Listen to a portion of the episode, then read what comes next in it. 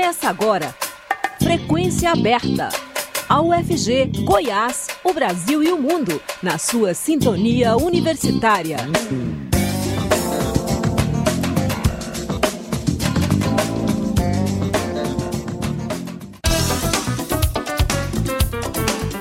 Olá, boa tarde. São 5 horas pontualmente. Começa agora aqui nos 870 AM o Frequência Aberta. Eu sou Rodrigo de Oliveira. Sigo com vocês até às 5 e meia da tarde com as principais notícias de Goiás, do Brasil e do mundo. Você pode nos ouvir também pela internet no site radio.fg.br ou por meio do aplicativo Minha UFG. O Frequência Aberta está disponível também em formato de podcast nas principais plataformas digitais. O presidente Jair Bolsonaro, do PL, cometeu uma série de crimes na apresentação feita a embaixadores em Brasília nesta segunda-feira.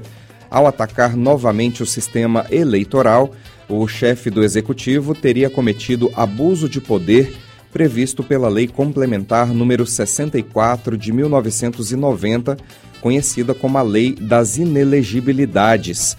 Em evento oficial no qual convocou representantes estrangeiros, Bolsonaro repetiu diversas fake news já desmentidas sobre as urnas eletrônicas.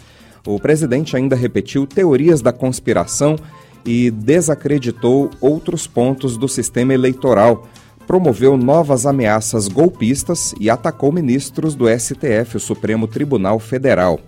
Os trechos golpistas do discurso e a divulgação das notícias falsas não são uma novidade, mas desta vez vieram carregadas de agravantes, já que o discurso foi feito a embaixadores convocados pelo governo dentro da residência oficial da Presidência da República, incluída na agenda oficial de Bolsonaro com transmissão ao vivo pela TV estatal e às vésperas do início da campanha eleitoral. Em entrevista à Folha de São Paulo, o advogado Ricardo Penteado, que coordenou campanhas jurídicas em todas as eleições presidenciais desde 2002, afirmou que Bolsonaro cometeu um rosário de ilícitos graves na apresentação a embaixadores. Além de citar a lei das inelegibilidades, Penteado ainda considera ilícito o uso de todo o aparato do cargo para uma finalidade eleitoral. A advogada e professora de Direito Penal da USP, Helena Regina Lobo da Costa, explica que o abuso de poder político não é um crime, mas um ilícito eleitoral que pode levar à cassação do registro ou diploma, multa, inelegibilidade, dentre outras sanções. O coordenador-geral da Abradep, Academia Brasileira de Direito Eleitoral e Político, Luiz Fernando Pereira, compara o caso de Bolsonaro ao do ex-deputado estadual Fernando Francischini, do União Brasil, que teve o mandato cassado por afirmar no dia do pleito de 2018 que houve fraude nas urnas a, a favor de Fernando Haddad do PT. Os especialistas também afirmam que os ataques feitos contra o TSE caracterizam crime de responsabilidade previsto no artigo 4 da Lei do Impeachment, que prevê atos que atentem contra o exercício dos direitos políticos individuais e sociais. A professora de Direito Constitucional da Universidade Federal do Rio de Janeiro, Carolina Cirilo, disse que Bolsonaro tenta frustrar a eleição de certa forma ou botar em dúvida de forma reflexa violando os direitos políticos como um todo.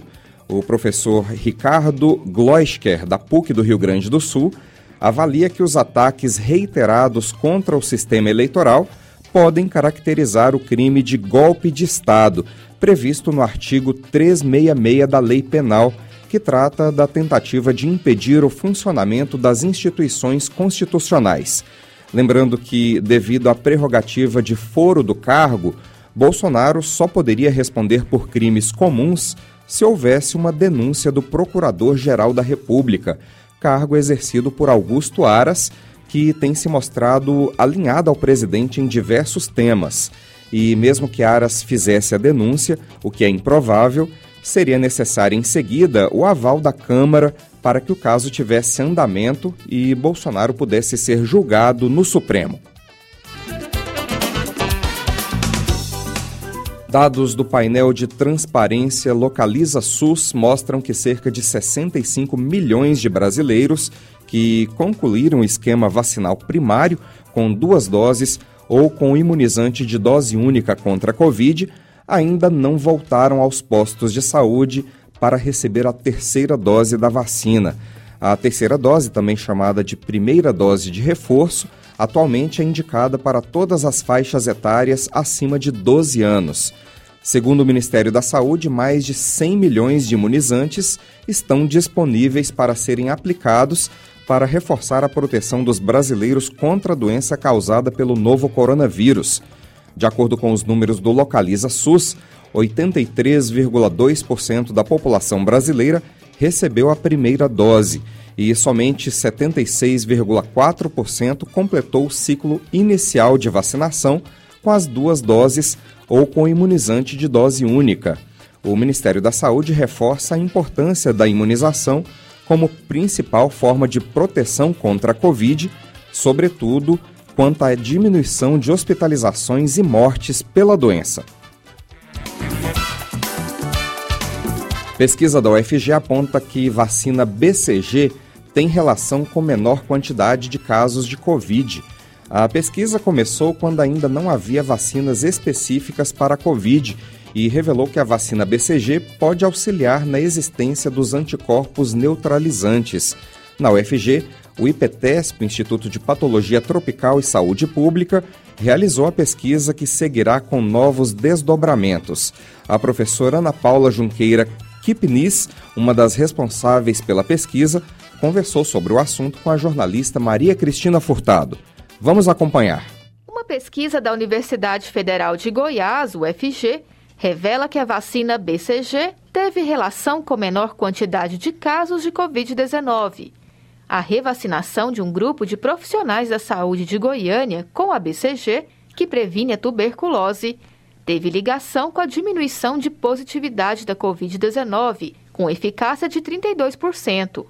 Em 2020, cientistas europeus começaram a pesquisar a possibilidade da vacina BCG diminuir a quantidade de infecções respiratórias em idosos. Quando o governo brasileiro abriu editais emergenciais para pesquisas relacionadas à Covid-19, o grupo de pesquisadores do Instituto de Patologia Tropical e Saúde Pública da UFG IPTESP, formularam o estudo.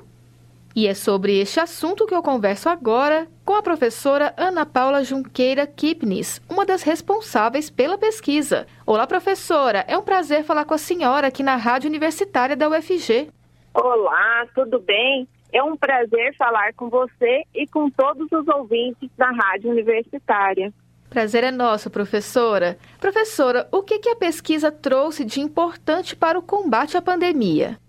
A pesquisa trouxe a possibilidade de testar uma vacina que age de forma cruzada contra outras infecções. Por exemplo, a vacina BCG é uma vacina que foi feita com o Mycobacterium bovis, que é o agente causador da tuberculose bovina assim, bem é, esporadicamente, ele pode causar doença em humanos, mas ele causa principalmente a tuberculose em bovinos. E mesmo ele não, ele não sendo o mesmo agente que causa tuberculose em humanos, ele é capaz de proteger crianças contra a tuberculose e a forma mais grave da tuberculose. Então, baseado nesse princípio de que a BCG induz proteção cruzada a outros agentes, né?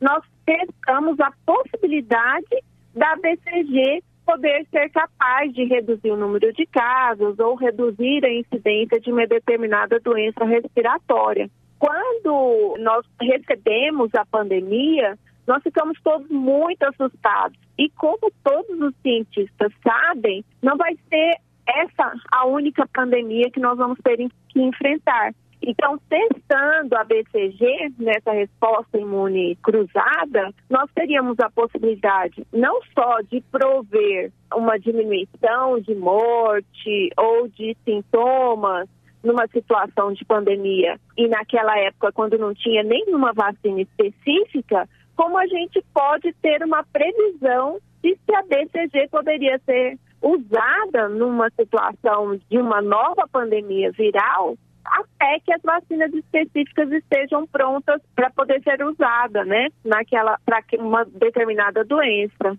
Professora, a BCG é uma vacina centenária já, né? Eu gostaria que a senhora uhum. contasse um pouquinho aí para os nossos ouvintes sobre a história dessa vacina, qual o significado dessa sigla BCG, por que, que ela é tão importante para nós. Essa vacina BCG significa bacilo de Salmet-Guerin. Ela foi é, obtida lá em Paris, no Instituto Pasteur, quando eles foram tentar trabalhar e entender o Mycobacterium bovis, é, como ela foi passada várias vezes em cultura, ela acabou ficando atenuada, sem ter a capacidade de induzir tuberculose em animais. E 100 anos atrás, né, quando começaram a vacinar, utilizar esse bacilo atenuado para induzir a proteção contra a tuberculose, foi um marco muito importante de redução do número de casos de tuberculose em Londres, por exemplo, em Paris, na Europa toda, né? Então é uma vacina muito importante. E ela é uma vacina muito segura, porque ela pode ser aplicada em crianças e em recém-nascidos. Existem algumas situações que você não pode usar a vacina BCG, como por exemplo crianças que têm alguma imunossupressão. Mas as demais crianças, todas podem tomar e a vacina BCG, por induzir uma imunidade protetora cruzada, ainda favorece a resposta imune contra as vacinas que as crianças tomam. Então, já foi mostrado, por exemplo, que a vacina BCG aumenta a resposta imune protetora das vacinas da tríplice viral, das vacinas bacterianas, das vacinas para hepatite, de meningite que as crianças tomam, né? Porque ela fortalece o sistema imune que a gente chama de sistema imune inato. Então, por essa razão, a resposta para as vacinas fica melhor. E se você tem uma resposta melhor para as vacinas que as crianças tomam, acaba que você contribui para a redução da mortalidade infantil, que é também outro estudo muito importante. Os países que adotam a vacina BCG nas crianças têm menores índices de mortalidade infantil, até por desnutrição, para você ter uma ideia. Porque ela age aumentando a, a resposta imuninata e o vigor das crianças, que daí então se alimentam melhor, respondem melhor para as doenças. Professora, em relação a essa pesquisa né, da BCG, já ligada à pandemia de Covid-19, algumas universidades da Europa estavam fazendo pesquisas semelhantes ao que a gente fez aqui também. Houve alguma parceria ou troca de informações com essas outras instituições? Nós fomos procurados pela Universidade de Utrecht, na Holanda, que é onde residem as pessoas, os principais pesquisadores, que é o Mihai Neteia, que mostrou que a vacina BCG poderia ser uma forma de proteção contra doenças respiratórias, né, ou seja, do aparelho respiratório superior em idosos. E eles mostraram que a vacina BCG reduz esse tipo de infecção ou de agravo de saúde, por exemplo, os idosos morreram menos. No passado, eles fizeram um ensaio clínico que terminou durante a pandemia. E aí eles nos procuraram, eles ficaram sabendo do nosso ensaio clínico, porque está registrado, né, num site que registra todos os ensaios clínicos que estão acontecendo no mundo. Então, eles nos procuraram para que a gente também fornecesse em tempo real o dado das nossas coletas em profissionais da área da saúde.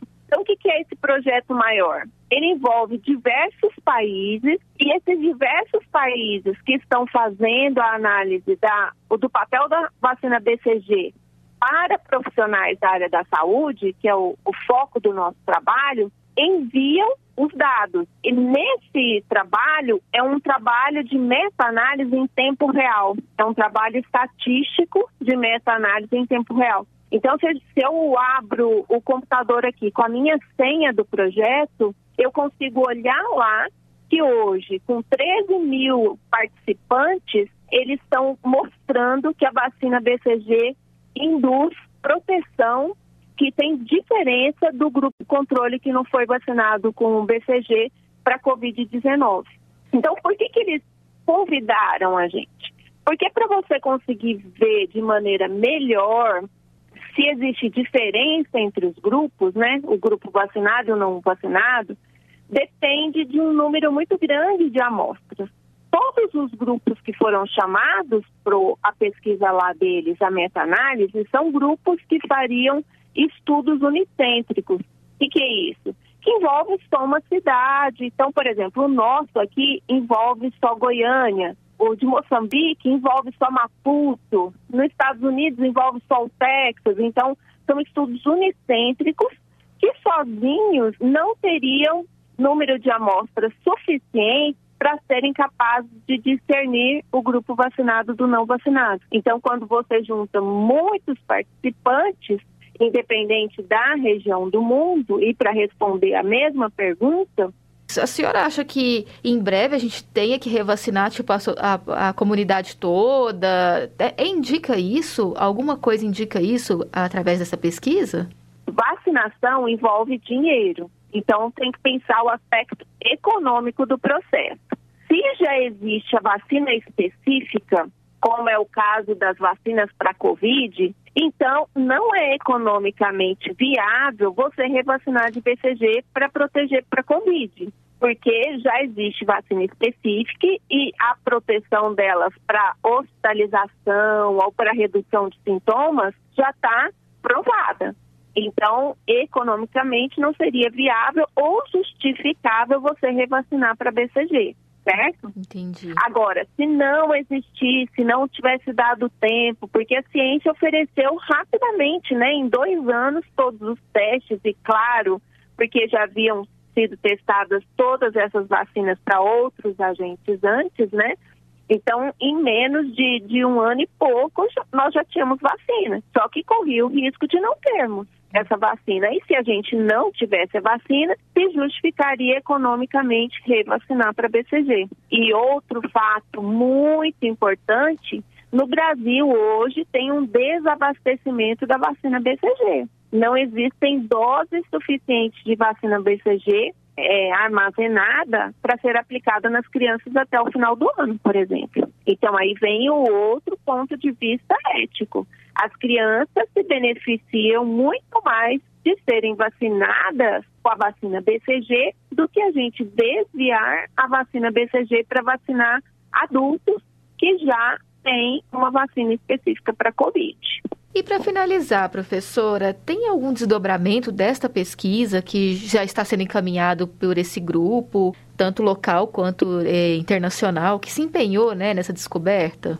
Sim, sim. Todos estão agora avaliando se a vacinação com a vacina BCG melhorou a resposta para as vacinas específicas, por exemplo, de Covid. Então, será que o grupo que foi revacinado ou vacinado com a vacina BCG, dependendo do país, a pessoa nunca havia tomado a vacina BCG e foi tomar agora? Então, o que eles estão perguntando? Se a vacinação com a BCG foi capaz de aumentar a quantidade de anticorpos neutralizantes induzidos pelas vacinas específicas por exemplo, se conseguiu produzir um anticorpo neutralizante melhor para o coronavírus, se foi vacinado com a Pfizer, se foi vacinado com a AstraZeneca, se tomou booster, se foi revacinado ou não. E, inclusive, já começaram a sair alguns artigos nesse sentido. A Índia é, já mostrou que, por exemplo, que para a vacina Covishield, o grupo que foi vacinado com o BCG aumentou bastante os títulos de anticorpos neutralizantes e esses anticorpos neutralizantes ficavam mais tempo nas pessoas do que se as pessoas tivessem só tomado a vacina Covishield. Professora Ana Paula, muito obrigada pelas informações e até a próxima. Eu que agradeço a oportunidade e fico feliz pelo interesse na ciência e no nosso trabalho aqui de formiguinha, tentando acrescentar um pouco, na, um, uma, uma pedrinha no, nos conhecimentos que, que a humanidade precisa. Eu conversei com a professora Ana Paula Junqueira Kipnis, uma das responsáveis pela pesquisa realizada pelo IPTESP da UFG, que aponta que a vacina BCG teve relação com menor quantidade de casos de Covid-19. Obrigado, Maria Cristina Furtado. O cientista político e professor aposentado da UFG, Servito de Menezes Filho, morreu ontem à noite em Goiânia, aos 80 anos de idade. Ele estava internado há dois meses no Hospital do Coração, se tratando das complicações de uma dengue. A família informou que o corpo do professor seria cremado em uma cerimônia restrita a familiares e amigos próximos. Servito foi um dos fundadores do PSDB em Goiás. Atuou na esfera pública estadual e municipal de Goiânia e era conhecido como um hábil articulador político. Ele foi secretário nas gestões estaduais de Iris Rezende, Henrique Santilo, Marconi Perillo e Alcides Rodrigues e na gestão municipal de Nion Albernaz. O ex-professor do Instituto de Ciências Humanas e Letras da UFG foi professor de política nacional nas primeiras turmas de jornalismo da UFG. Ele também marcou os primeiros, os primeiros anos de história da universidade por ter sido estudante da primeira turma do curso de Ciências Sociais em 1966. A UFG lançou uma nota eh, lamentando aí o falecimento do docente e se solidarizando com a família do professor, seus amigos e ex-estudantes que se formaram a partir de seus ensinamentos e que continuam atuando no mercado de trabalho. Alguns, inclusive, seguiram a carreira acadêmica e são professores na UFG. Agora são 5 horas e 21 minutos.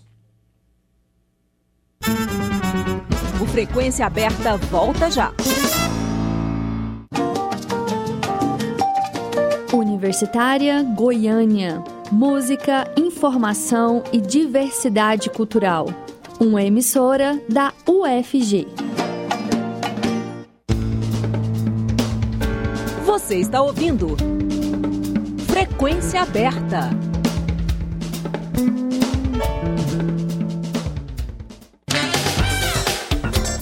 Carro invade restaurante no Jardim Goiás e deixa pelo menos 11 feridos. O acidente aconteceu por volta de meio-dia e meia. Uma mulher passou mal e perdeu o controle do carro que invadiu uma unidade do Empório Sacaria. Diversas pessoas almoçavam no local. De acordo com o Corpo de Bombeiros, pelo menos 11 vítimas foram atendidas pelas equipes que foram direcionadas para o local. Duas estavam inconscientes e todas as outras com escoriações. Os feridos foram encaminhados para o Hugo Hospital de Urgências de Goiânia, para o Hospital Santa Helena e para a Clínica do Esporte. A Polícia Civil ainda investiga o que levou a mulher que dirigiu o veículo a perder o controle da direção. A Petrobras anunciou hoje uma redução de 20 centavos no preço médio da gasolina vendida às distribuidoras. O reajuste vale a partir desta quarta-feira, fazendo com que o litro fornecido pelas refinarias caia de R$ 4,06 para R$ 3,86. A redução no preço da gasolina é a primeira desde 15 de dezembro do ano passado. Não houve alteração no preço do diesel. Em 2022, comemoramos 100 anos do rádio no Brasil. A EBC preparou um material que promete resgatar personalidades, programas e emissoras presentes na memória afetiva dos ouvintes de todo o país. O 35º episódio da série é sobre a Rádio Gazeta, fundada na década de 1940 pelo jornalista e advogado Casper Libero. Vamos ouvir. 100 anos de rádio no Brasil. Rádio Gazeta.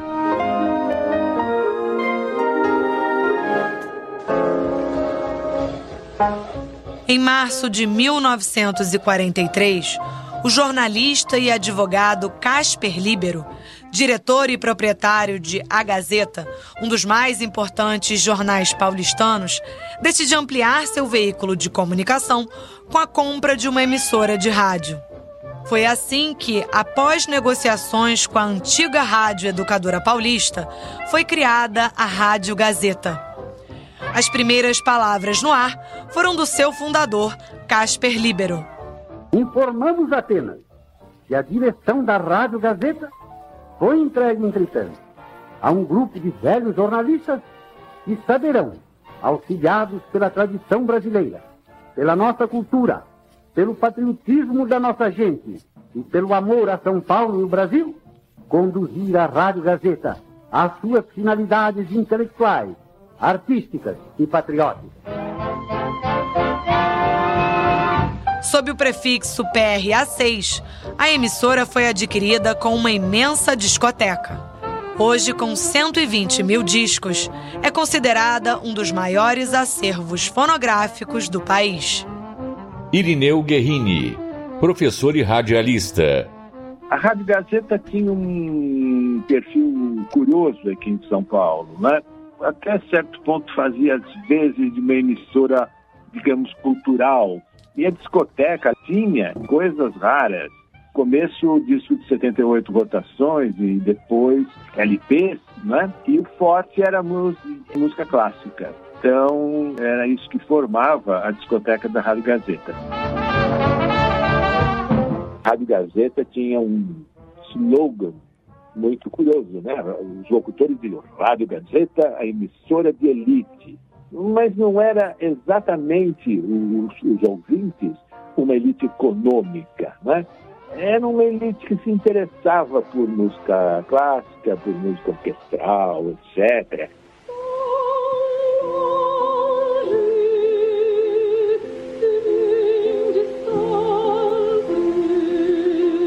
De caráter cultural, a Rádio Gazeta já se destacava desde o início, dispondo de uma orquestra sinfônica, um coral lírico, um conjunto de jazz, pianistas e cantores nacionais e internacionais. A Rádio Gazeta tinha muitos programas ao vivo feitos com a orquestra, o coral e também tinha cantores solistas. Se dava o luxo de trazer eh, cantores líricos da Itália, que vinham para o Brasil contratados. Eh, o, o, grande nome que estava à frente de tudo isso, e que era o diretor artístico da Rádio Gazeta, era o maestro Armando Belardi.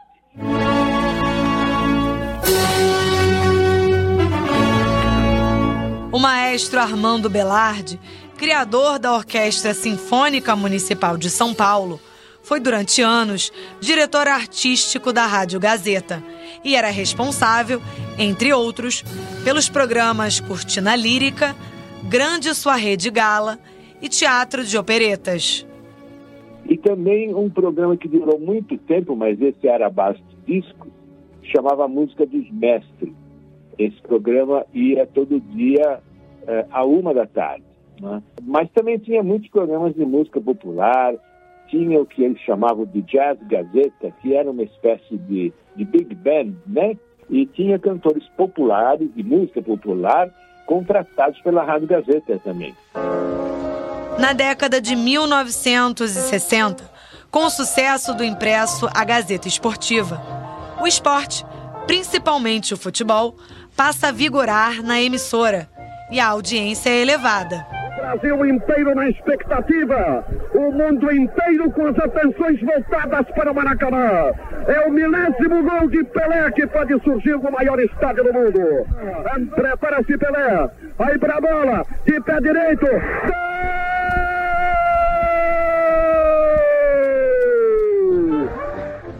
E aí a Rádio Gazeta passou a ser uma emissora baseada em, em discos. Houve uma época em que ela tinha um, uma programação bastante esportiva, né? É, jornalística também, mas esportiva. O narrador e apresentador esportivo Galvão Bueno começou a carreira na Rádio Gazeta. É o Grande Prêmio Brasil de Fórmula 1. Vamos... Mais tarde ela passou a ser gerida pela faculdade, né, faculdade de Casper Livre. Aí ela passou a ser uma espécie de laboratório para os estudantes. Em 2009, a Rádio Gazeta AM passou a ser dirigida pela Faculdade Casper Libero. Estudantes do curso de jornalismo e de rádio televisão passaram a participar de todas as etapas de produção, seja na atuação de estágio, monitoria ou atividades laboratoriais. Você está ouvindo Bom Dia Gazeta. O dia 28 de janeiro de 2019 marcou oficialmente o final das transmissões da Rádio Gazeta de São Paulo na frequência AM, passando a operar apenas no site e nos aplicativos. Termina aqui mais uma edição do Jornal da Gazeta M. Obrigado pela participação. A partir de amanhã nos encontramos exclusivamente pelo gazetam.com e também pelo aplicativo para iOS ou Android. Até lá. Tchau.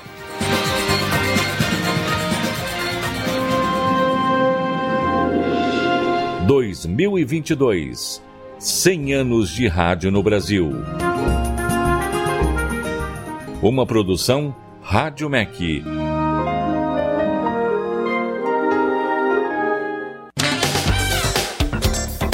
5 horas e 30 minutos, o Frequência Aberta vai ficando por aqui. A produção é do Departamento de Jornalismo da Rádio Universitária, com Sandro Alves e Murilo Cavalcante na técnica.